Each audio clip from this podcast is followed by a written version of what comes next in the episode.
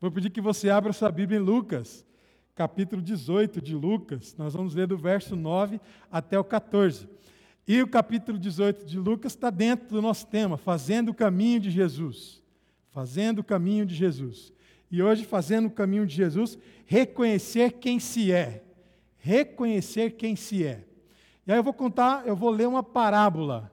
E antes que você leia a, a, o texto, saiba que, que é uma parábola. Uma parábola é uma história que Jesus usava muito, histórias que Jesus usava bastante para comunicar verdades, para comunicar princípios, para comunicar é, experiências do cotidiano. Então ele usava essas histórias que era do cotidiano das pessoas, com os elementos que as pessoas conheciam, como campo, como semente, é, como monte, enfim, todos os elementos que as pessoas conheciam, casa, trigo e outras coisas mais, ele usava para contar essas histórias e passar para essas pessoas aquilo que ele gostaria de ensinar para elas. Então, Jesus, em todo momento, ele sempre ensinou. Ele ensinou falando, pregando, ele ensinou por meio de parábolas, ele também ensinava por meio dos milagres.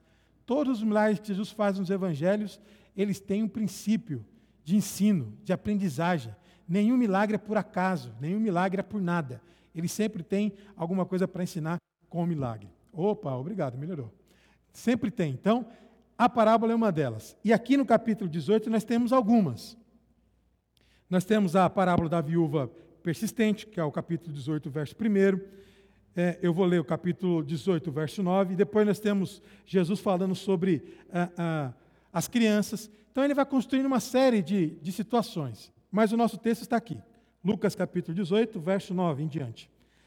Alguns que confiavam em sua própria justiça e desprezavam os outros, Jesus contou esta parábola. Então, temos um problema. Qual é o problema? Alguns que confiavam em sua própria justiça. Quando você olhar assim, você pode colocar autossuficiente para a própria justiça, ou prepotência religiosa, ou achar que é melhor do que os outros porque segue alguns preceitos religiosos. Então é isso. Então Jesus viu o problema e ele propôs então uma parábola. Dois homens subiram ao templo para orar. Um era fariseu e o outro publicano. O fariseu, em pé, orava no íntimo: Deus, eu te agradeço porque não sou como os outros homens, ladrões, corruptos, adúlteros nem mesmo como este publicano. Jejum duas vezes por semana e dou o dízimo de tudo quanto ganho. Mas o publicano ficou à distância. Ele nem ousava olhar para o céu, mas batendo no peito, dizia: Deus, tem misericórdia de mim, que sou pecador. Eu lhes digo que este homem, e não o outro, foi para casa justificado diante de Deus. Pois quem se, se exalta será humilhado, e quem se humilha será exaltado. Uma pequena parábola. Uma pequena parábola que vai trazer a nós algumas verdades sobre essa questão do fazer o caminho de Jesus, reconhecendo quem se é. Eu tenho insistido com a, com a igreja nessa, nessa pegada do caminho de Jesus, em que não só entendendo o que ele quer, não só ouvindo o que ele está dizendo, não só aprendendo o que ele está ensinando, mas também procurando fazer o caminho que ele gostaria que nós fizéssemos. E o caminho que ele gostaria e que ele procurou fazer com seus próprios discípulos. E aqui então não é diferente. Fazer o caminho de Jesus é entender algumas coisas de modo diferente. Da maneira como nós estamos entendendo algumas coisas, passa-se a perceber que aquilo não é necessariamente assim. Aí nós deixamos que Jesus ilumine nossos passos, nossos caminhos, para que nós possamos olhar de uma outra forma para o mesmo tema, para o mesmo assunto, só que agora de maneira diferente, fazendo agora o caminho dele. Acho que deu para entender. Então, nós estamos acostumados a fazer um trajeto, fazer um caminho, só que esse caminho nem sempre é acompanhado com Jesus. Nem sempre. O convite, então, é fazer o caminho que Jesus gostaria que nós fizéssemos. E esse caminho que, que ele faz é um caminho que só é possível quando nós deixamos que ele ilumine esse próprio caminho para essa caminhada. E aqui é muito importante atentar, porque eu vou falar sobre o reconhecimento de si mesmo, saber quem se é. você conhece você pelo seu nome, porque você tem o seu RG, tem lá o seu CPF, você não é um número, você é gente. Mas tem momento na sua vida que você só sabe quem é você quando você está diante do seu espelho ou quando você reclina a cabeça no seu travesseiro. E aí, por mais que aquilo te incomode, te chateie, você reconhece: isso aqui sou eu. Por mais que os outros olhem e vejam uma coisa ou outra, mas você sabe: isso aqui sou eu. É isso que Jesus chama é, para que seus discípulos façam, o reconhecimento de si. E aí, outra palavrinha para isso seria autenticidade, ser autêntico em relação a isso. E aqui nós temos uma situação muito, muito interessante sobre viver como, como se não é. A primeira. Nós temos dois personagens, irmãos: o fariseu e o publicano. O fariseu era uma, uma espécie de facção dentro, do, dentro da religião judaica, no tempo de Jesus, que além do fariseu havia outras, saduceus e escribas. Todas essas, essas facções, elas tinham suas peculiaridades. Os fariseus eram os mais centrados, e por isso eles eram os, os maiores, por exemplo. Dessa facção, eles, eram eles tinham a maioria. Eles eram centrados em quê? Na lei, na minúcia da lei, de seguir a lei certinho, de ter aquela coisa assim, é, é, é, focada na regra, no preceito, na doutrina. Não poderia sair nem para cá, nem para lá, tinha que seguir aquele negócio certinho, bonitinho. E é por isso que ele vai ter que Jesus vai ter vários problemas com os fariseus, porque Jesus entendia algumas coisas sobre algum assunto e os fariseus não. Por exemplo, Jesus entendia que o sábado, o sábado era algo para o homem e não o homem para o sábado. Os fariseus não, o sábado é para o homem, não. O homem é que é para o sábado. Então, ele tinha alguns problemas em questão de rituais, como lavar as mãos. Não, não é assim que lava a mão, tem que se purificar de um jeito. Jesus teve mais problema com religiosos do que com qualquer outro tipo de pessoa. Com pessoa que era é, é, não crente, é, distante da cidade que ele estava, de outros lugares que não era da religião de Israel ele não teve muito problema. Agora, com os fariseus, ele teve vários embates. E aqui os fariseus têm uma coisa: mostrar para os outros aquilo que eles não são. E para isso, eles inventaram uma série de regras, de preceitos, para que as pessoas pudessem ficar presas àquelas minúcias, aquelas pequenas coisas. E para cada dia do ano, eles tinham um preceito para se fazer. Estima-se que eles além das leis que tem aqui no Antigo Testamento, eles estipularam mais 613. Tem noção do que é isso? Decorar uns 613 preceitos, ó, oh, isso aqui não pode, isso aqui também não pode, isso aqui não deve, não é assim que faz, é desse jeito. Sabe, uma vida assim, regrada de um jeito em que as pessoas ficariam, no mínimo, doida. Será que eu estou burlando o preceito hoje? Ou não? Será que eu estou fazendo as coisas certas?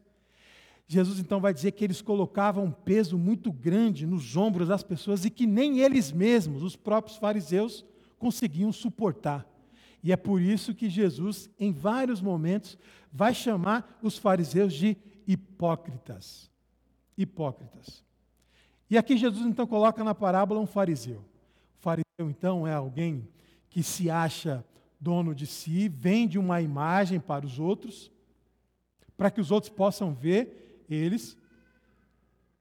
Jesus, em certa ocasião, falou assim: Olha, quando você orar, não seja como os fariseus que vão para a praça e faz aquela oração bonita, sabe? Para que todo mundo possa ver. Olha que oração eloquente, bonita, linda. Não, você entra no seu quarto, fecha a sua porta, que Deus é contigo. Então, esse era os embates, era para aparecer, era para mostrar quem, se, quem não se era. Para dizer para os outros: olha, Sou assim, viu? Olha para mim, porque se você olhar para mim, você vai, um, vai ver o meu exemplo e você vai poder seguir aquilo que eu estou falando. Mas não era essa questão. E ele coloca dentro dessa parábola, além do fariseu, ele coloca um publicano. Irmãos, é como se fosse água e óleo. Não se mistura. Água e óleo. Fariseu, tudo certinho, regrado, alguém que conhecia as leis, sabia de tudo, fazia questão de estar tá, é, na sinagoga, de estar ensinando as leis para o povo. Isso era o fariseu. E o publicano? O publicano era aquele que, na ausência de trabalho, ele trabalhava para os romanos, a fim de cobrar impostos do seu próprio povo. E por eles cobrar impostos do seu próprio povo, os seus irmãos, os seus conterrâneos, detestavam os publicanos, porque consideravam eles traidores da pátria, de Deus, da terra, porque eles estavam trabalhando para os romanos.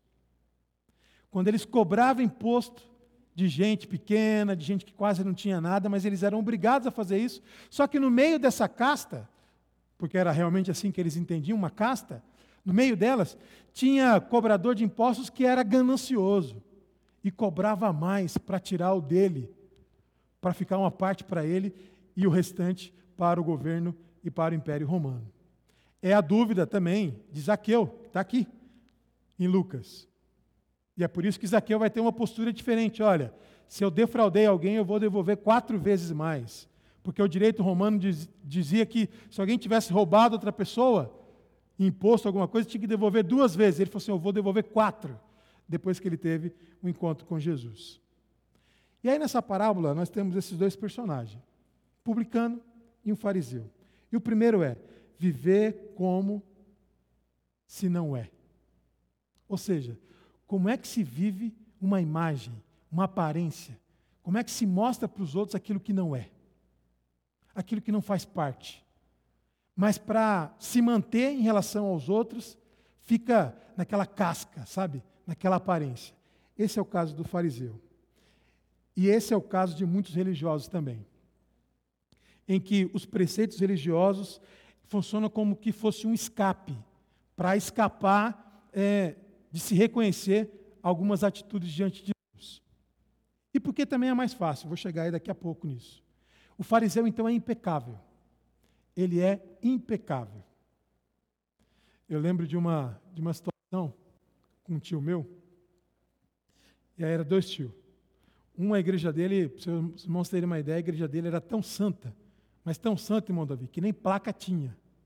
Porque eles achavam que a placa já era uma idolatria. Então não tinha placa. E eles tinham um jeito de se vestir que era típico. Igual eu estou aqui, mas claro, né? Isso aqui nem pensar. É, camisa fora da calça, mas nem pensar. Nem no sonho.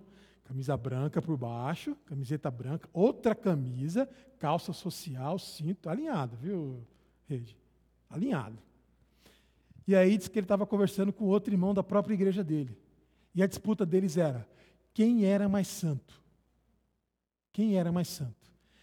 Eu sou mais santo porque faço isso, isso, isso. Não, mas eu sou mais santo porque você. Era isso mesmo, eu não estou brincando, não. Esse era o papo, e ele conta isso aí. Não é assim, piadinha, não, era, era fato mesmo. É um negócio sério. Eles estavam debatendo quem seguia mais, de maneira mais rígida, a sua própria igreja. No final das contas, eu nem lembro mais quem foi que ganhou a disputa porque ele contou isso para a gente, nem lembro mais qual foi o critério que ele usou para dizer que ele era mais santo do que o próprio irmão da igreja dele que não tinha placa. Só para os irmãos terem uma ideia. E tem pessoas que é exatamente assim. O escape da religião, o escape dos preceitos, das regras, das doutrinas, de tudo mais, é mais fácil, porque torna o outro alvo do seu próprio julgamento. Você pode julgar o outro, para dizer, olha, tá vendo? Não é de Deus. Por que não é de Deus? Não é de Deus porque, olha, não, não se veste como eu visto, não fala como eu falo, não segue como eu sigo. Outra vez eu estava aqui no Sacomance, há muito tempo atrás, estudando, né? Eu gosto de ouvir as conversas dos outros, já percebeu, né? Eu gosto de ouvir as conversas dos outros, né? Eu acho muito interessante isso. No metrô, então, é muito legal. E aí eu estou ouvindo dois irmãos atrás de mim, dois irmãozinhos, da Deus e Amor. Só que era Deus e Amor de uma outra igreja, uma, de um bairro, é outra, outro bairro. E aí eles estavam discutindo o seguinte, ó, nossa igreja está mudando, viu? E eu, pá, aí eu, aí eu levantei a orelha mesmo para ouvir. Que, Deus amou mudando? Como é que é isso, né? Vamos ver. E tá, e tá, e tá, e tá, e fala, e fala, e fala. Ó, porque, ó, já vimos algumas mulheres que a saia já não está tão comprida assim, viu? E o cabelo, ó, eu já soube lá na, na igreja que algumas têm cortado o cabelo, viu? Aí eu fiquei pensando assim, meu Deus, esse é o nível que esse povo tem para classificar a santidade dos outros. vou classificar a sua santidade de acordo com os preceitos que eu tenho. É isso aqui que Jesus está tratando. É disso que Jesus trata, está tratando. Os dois estão no templo. Na parábola, os dois estão no templo. Só que o princípio aqui, não se esqueça, você que está com a sua Bíblia aberta, ó, alguns que confiavam em sua própria justiça. Está vendo? Não se reconhece quem se é, é-se autossuficiente. Verso 9. E desprezavam os outros. Esse é o motivo da parábola. Jesus conta a parábola porque ele viu uma situação em que alguém que confiava na sua própria justiça, eu me acho, eu sou grande, sei de tudo. E por causa disso, desprezava os outros, as outras pessoas, por causa da sua arrogância espiritual, se é que a gente pode colocar isso como arrogância espiritual, a sua prepotência religiosa. E esse é o ponto. Eu vou abordar duas situações aqui. A primeira, dentro dessa parábola, é que as regras nos diferenciam. As regras nos diferenciam. Por que, que elas nos diferenciam? Porque assim, se nós colocássemos aqui um tipo de regra na comunidade, olha, você não pode vir de camisa branca. Carlos e Luiz não entrariam. Ainda mais tiver um negocinho aqui preto, vou lembrar de um time de futebol, aí é pecado mesmo. não, é? não pode. Olha, você não pode entrar de tênis aqui, só de sapato social. Por que, que eu estou dando exemplo chulo, exemplo é, irrisório? Por que, que eu estou falando disso? Porque as regras é exatamente isso. As regras ela existem para nos diferenciar uns dos outros, para dizer, olha, esse pode esse não pode. Esse senta, esse se levanta. Esse é bom, esse é ruim. Esse serve a Deus, esse não serve. Esse Deus ama, olha só a prepotência. Esse aí Deus ama, aquele ali Deus não ama. As regras é para isso. As regras é exatamente para isso. Os irmãos podem perceber o seguinte: olha só. O fariseu em pé orava no seu íntimo: Deus, eu te agradeço, tá vendo? Por quê? Por que, que eu te agradeço? Porque não sou como os outros homens. Ladrões, porque assim que eles entendiam, os publicanos também, corruptos, adúlteros, nem mesmo como este publicano. Jejum duas vezes por semana e dou o dízimo de tudo quanto ganho. Essa parte do dízimo é interessante, né? Essa parte do dízimo é interessante, né? Mas aqui até isso era uma regra, uma regra as regras nos diferenciam, os preceitos de onde podemos estar, de querer seguir determinadas doutrinas, porque é mais fácil. É mais fácil para dar o quê? Para dar oportunidade para julgarmos. Aí nós temos a questão do mérito. Irmãos, a pior bobagem que a gente tem é a questão do mérito. Aliás, crente com esse negócio de meritocracia é uma bobagem. A graça não entra mérito mérito. Olha, nós só vamos dar isso para o fulano porque ele mereceu. Sabe? Nós só vamos fazer isso para a fulana porque ela mereceu. Questão do mérito. O fariseu aqui, quando Jesus conta a parábola, é: eu tenho tanto mérito, eu tenho tanto crédito com o Senhor, que eu poderia fazer uma bobagem. Isso não seria nada, porque eu tenho crédito demais jejum muito, dou dízimo de tudo, não sou corrupto, não sou ladrão, faço assim, ó, tenho muito mérito. Muito, muito mesmo. Bastante. Por isso que eu sou bom. Por isso que eu sou bom. E é triste, né, quando nós nos encontramos com pessoas assim. Eu eu já tive esse desprazer de sentar com alguém que se achava bom demais Bom demais.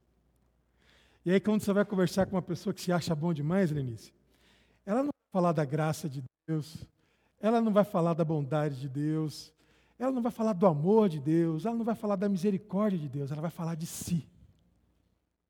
Quando uma pessoa fala muito de si para você, em nome de Deus, ah, meu irmão, essa pessoa ela ainda não se reconheceu diante da graça de Deus. Pode ter certeza.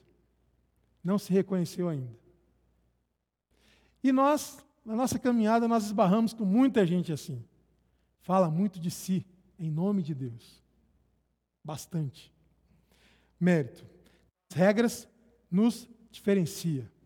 E é um problema. O segundo aspecto que quero destacar nesse texto é, que é o seguinte: que é preciso não só pular essa questão das regras, mas é preciso entender o que, que Jesus pede. Só para os irmãos entenderem, olha só. Quando nós estabelecemos regras e quando nós seguimos preceitos e doutrinas, como aqui o fariseu, nós temos condições então de julgar as pessoas. E a liberdade em Cristo, ela acaba, ela termina, ela não tem espaço. Quando nós limitamos um grupo de pessoas por uma questão de regras, de preceitos e doutrinas, quando nós fazemos isso primeiro, já não é mais Jesus. Eu acho que está dando para entender. Quando nós colocamos assim, olha, primeiro é a sua roupa, primeiro é o seu cabelo, primeiro é ah, as suas regras, primeiro é as suas doutrinas. Primeiro é isso, para depois vir a Jesus, já não é mais Jesus. É a doutrina primeiro. Quando nós entramos numa comunidade e a primeira coisa que pede para nós é o seguinte: você concorda com essa doutrina ou não, por exemplo? Já não é mais Jesus. É a doutrina, é a regra, é o preceito. Isso faz com que julguemos uns aos outros, como eu já disse, e diferencia uns aos outros. Porque é mais fácil, irmãos, preste atenção no que eu vou dizer, é mais fácil seguir regras, preceitos e doutrinas. Por que, que é mais fácil? Porque se eu estou seguindo regras, preceitos e doutrinas, eu fico confortável onde eu estou. Estou seguindo tudo bonitinho, tudo certinho, faço tudo igual o fariseu. Muito bonitinho. E aí, quando o outro não faz aquilo que eu faço, eu posso apontar o dedo para ele e dizer: está vendo? Você é um pecador. Por quê? Porque as regras que estão em mim, os preceitos e as doutrinas que eu sigo, me dá condições de achar que eu sou melhor do que ele. Melhor do que ele. Porque não segue do jeito que eu sigo. Então é mais fácil. É mais fácil chegar e dizer ele assim para os irmãos: olha, aqui tem que ser assim, assim, assim, assim, controlar a igreja controlar a igreja, usar o medo, a força, usar a Bíblia de maneira incoerente, usar uma interpretação bíblica que não condiz, controlar a igreja para que a igreja siga de um jeito para me dizer assim, está vendo? Essa é a igreja de Deus. Por quê? Porque segue minhas regras. É mais fácil. Agora, o mais difícil, e para mim é fácil, mas mais difícil, pelo menos para mim é fácil porque eu não sigo as regras. O meu caminho é com Jesus. Não é com os preceitos, não é com a doutrina, nem com as regras. É com Jesus. Por isso, para mim, é mais fácil. Né? Para mim, é mais fácil seguir Jesus porque Ele me dá a liberdade da caminhada. E quando Ele me dá a liberdade da caminhada, Ele trabalha comigo. E quando Ele trabalha comigo, Ele vai trabalhar com as minhas debilidades. Porque eu tenho várias debilidades. Ele vai trabalhar com as minhas fraquezas porque eu tenho várias fraquezas. Ele vai trabalhar com as minhas dúvidas, porque eu tenho dúvidas sobre o próprio segmento de Jesus. Ele vai trabalhar com a minha ausência de força, porque nem sempre eu vou ter força para caminhar ao lado dele, e ele vai trabalhar isso comigo. Percebam então que não é uma questão de seguir regras, é uma questão de uma caminhada, de um caminho de fazer uma caminhada e de participar dessa caminhada com Jesus. E no participando dessa caminhada com Jesus, nós vamos nos descobrindo quem nós somos. Quem nós somos. Assim como você levanta de manhã, vai para o espelho, vai pentear seu cabelo. Opa, tem mais um fio branco aqui na minha cabeça. É. Ou então, opa, apareceu mais uma ruguinha aqui. É isso. Você se olha no espelho, você se vê, e você vai corrigindo a sua maneira de ser e de caminhar. Então, caminhar com Jesus é a oportunidade do passo, um de cada vez. E é nessa caminhada que as nossas debilidades vão aparecendo, que os nossos conflitos vão surgindo, que a nossa ausência de força vai sendo evidente, que nós vamos reconhecendo que nós precisamos mais de Jesus do que nós imaginamos. Não é questão de regra, de doutrina, é uma questão de caminho. Quando Jesus diz, Eu sou o caminho, a verdade e a vida, ele não está colocando, olha, eu sou a doutrina X e o preceito Y. Ele está colocando, eu, eu sou, pessoa. Uma pessoa é a verdade, uma pessoa é o caminho, uma pessoa é a vida. É isso que ele está fazendo. E é isso que ele está construindo. E aí, quando nós fazemos esse caminho com Jesus, nós vamos chegar e vamos reconhecer isso, de que, olha, preciso do Senhor. E aí aquela música, né, que a gente cantou bastante, né? Preciso de ti, né? Preciso do Senhor. E quando nós fazemos esse caminho, nós fazemos assim, querido. Olha, você que está com a sua Bíblia aberta, versículo de número 13. Mas o publicano ficou à distância, ele nem ousava olhar para o céu. Mas batendo no peito, dizia: Deus, tem misericórdia de mim, que sou pecador. É o processo do reconhecimento. Saber quem se é quando caminha com Jesus. Tem misericórdia de mim, porque eu sou pecador. Eu preciso da sua caminhada. Eu preciso de ouvir a sua voz. Eu preciso fazer a sua trilha. Preciso disso. E aí, Jesus arremata. Eu lhes digo que este homem, e não o outro, este aí, publicano, que bate no peito, que não ousa nem mesmo levantar aí, ó, né, o queixo para cima, e tem a frase: Olha, tem misericórdia de mim porque sou pecador. Esse desceu justificado para casa diante de Deus. O que é ser justificado aqui? Ser justificado aqui é no, no sentido de que esse entendeu a caminhada com Deus. Porque a caminhada com Deus não é a caminhada daqueles que são mais puros, daqueles que são mais santos, daqueles que não têm problema, daqueles que não têm defeito, daqueles que não têm conflito. A caminhada com Deus é exatamente com esses que têm seus problemas, que têm seus defeitos, que têm suas angústias, que têm seus conflitos. É esse. É a caminhada com Deus é com você e comigo, meu irmão, lá na sua casa. A caminhada com Deus é tratando com seu marido, é os conflitos que você tem, é a ausência de certo sentimento que você acredita que deveria ter. E é nisso que Jesus está dizendo. Não é preceito, não é regra. Não adianta você vir aqui e fazer tudo certinho, tudo. Fazer tudo certinho. Uma beleza. E usar o que você está fazendo tudo certinho para apontar o dedo para o outro e julgar aquilo que ele não faz. Essa é questão. A questão aqui é vir aqui porque encontrou Jesus e faz o caminho dele, com ele, para ele, no dia a dia. Amém? E é dentro do dia a dia, no cotidiano da vida, que nós fazemos o caminho com Jesus. Nos conflitos, na adversidade, nos problemas. Só que quando nós fazemos esse caminho, nós fazemos essa oração. Deus tem misericórdia de mim, que sou pecador. Tem um autor que eu gosto muito, que é o Rubem Alves. Ele tem um texto que ele chama Sem Contabilidade.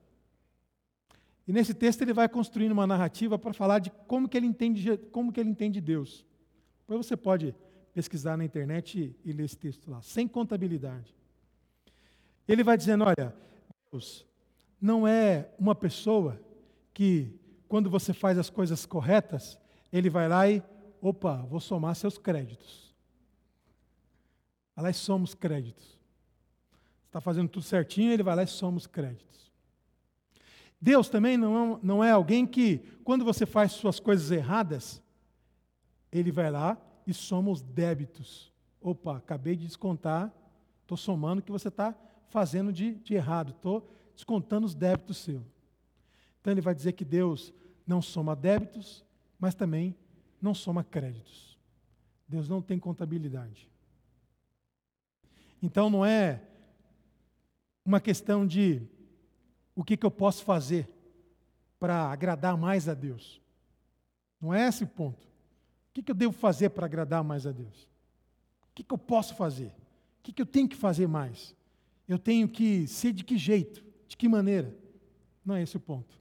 Porque ele não está lá somando créditos nem somando débitos. Ele está apenas chamando para caminhar com ele. Na caminhada é que vai fazendo o caminho. Na caminhada é que vai fazendo o caminho, como já dizia o poeta. É na caminhada. Ele só está chamando assim, ó, caminhe junto, venha, caminhe. Quando você vai caminhando, você vai vendo as necessidades, as debilidades, e é isso. se você ficar bitolado nas regras, nos preceitos, primeiro, você vai ser chato. Já viu crente chato? Chato. Ah, batista chato, então, é pior ainda. Chato. É, não, isso aqui, não, porque a igreja é assim, não, porque é assim, não, porque sempre foi assim, sabe? Uma vez eu estava numa igreja e alguém falou assim, pastor, tá vendo aquele órgão ali? O que, que tem? Uma igreja interior de São Paulo. Não é que eu pastorei, tá? Porque eu não falo nada da igreja que eu pastoreei. o que aconteceu, meu irmão? Fui visitar a igreja.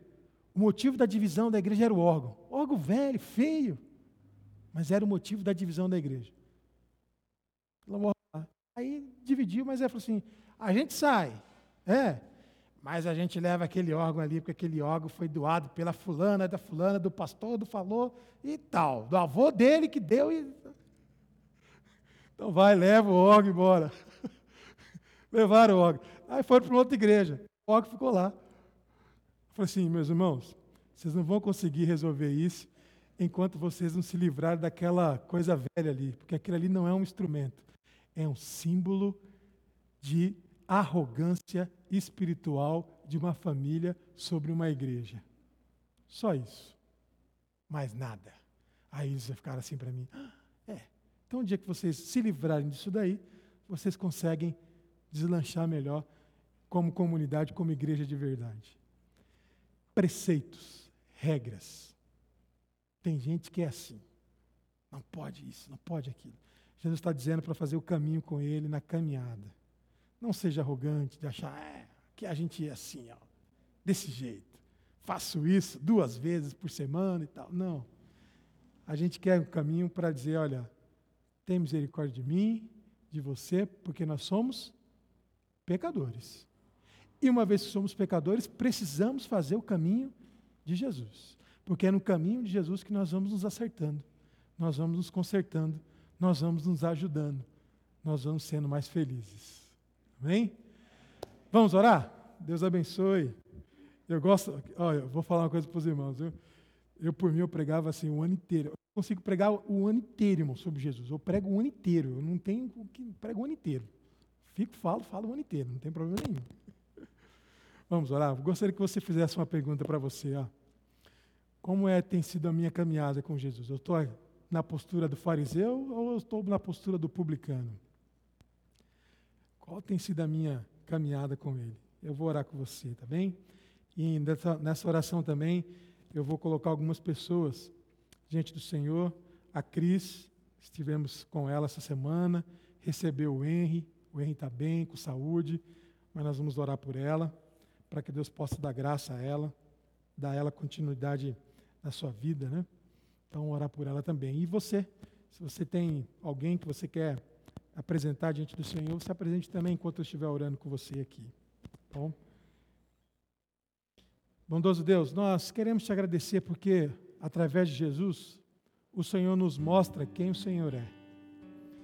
E obrigado porque o Senhor, ao nos mostrar quem o Senhor é, o Senhor vai dizendo a nós o jeito que nós devemos caminhar, maneira como nós devemos fazer o caminho de Jesus.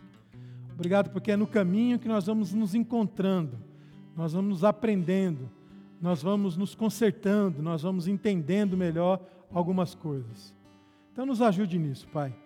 Que hoje, nesta noite, não há aqui nenhum tipo de sentimento de arrogância espiritual, de achar que é melhor do que o outro porque faz algumas coisas que o outro não faz. Nos livre disso, Pai, em nome de Jesus. Nos livre disso, mas nos dê, nos dê condições para fazer um caminho de graça, um caminho de misericórdia, um caminho de amor, um caminho em que nós vamos nos ajustando uns aos outros, vamos nos compreendendo melhor, mas sempre sendo iluminados por Jesus. Nos ajude nisso em nome de Jesus. Agora nós pedimos ao Senhor que esteja com cada pessoa que está colocando aqui diante de Ti. Irmãos aqui de fé que estão apresentando uma dificuldade, um problema, que estão apresentando pessoas. Nós aqui estamos apresentando diante de Ti a Cris. Abençoe ela, seu esposo, seu filho Guilherme, seu filho Henry. Abençoe aquela casa também, dê ela graça para que ela possa sentir ali o Senhor perto dela, cuidando dela, calentando ela. Também nós queremos pedir que o Senhor continue abençoando a família da Jose, que está passando ainda por seu momento de luto, que o Senhor possa estar consolando eles ali em nome de Jesus. Obrigado por esse tempo, obrigado por cada irmão que está aqui nesta noite, que deixou seu, sua casa, veio para cá, veio para cantar junto, veio para ver os irmãos, veio para ouvir a sua palavra. Que o Senhor nos abençoe em nome de Jesus. Uma semana abençoada também em nome de Jesus. Que o Senhor também esteja protegendo e guardando os irmãos nossos que estão em viagem. Cada lugar que eles estejam, que o Senhor esteja cuidando de cada um deles em nome de Jesus. Obrigado pelo seu amor, obrigado pela sua graça, Obrigado por Jesus em nossas vidas. É assim que nós oramos. Amém. Amém.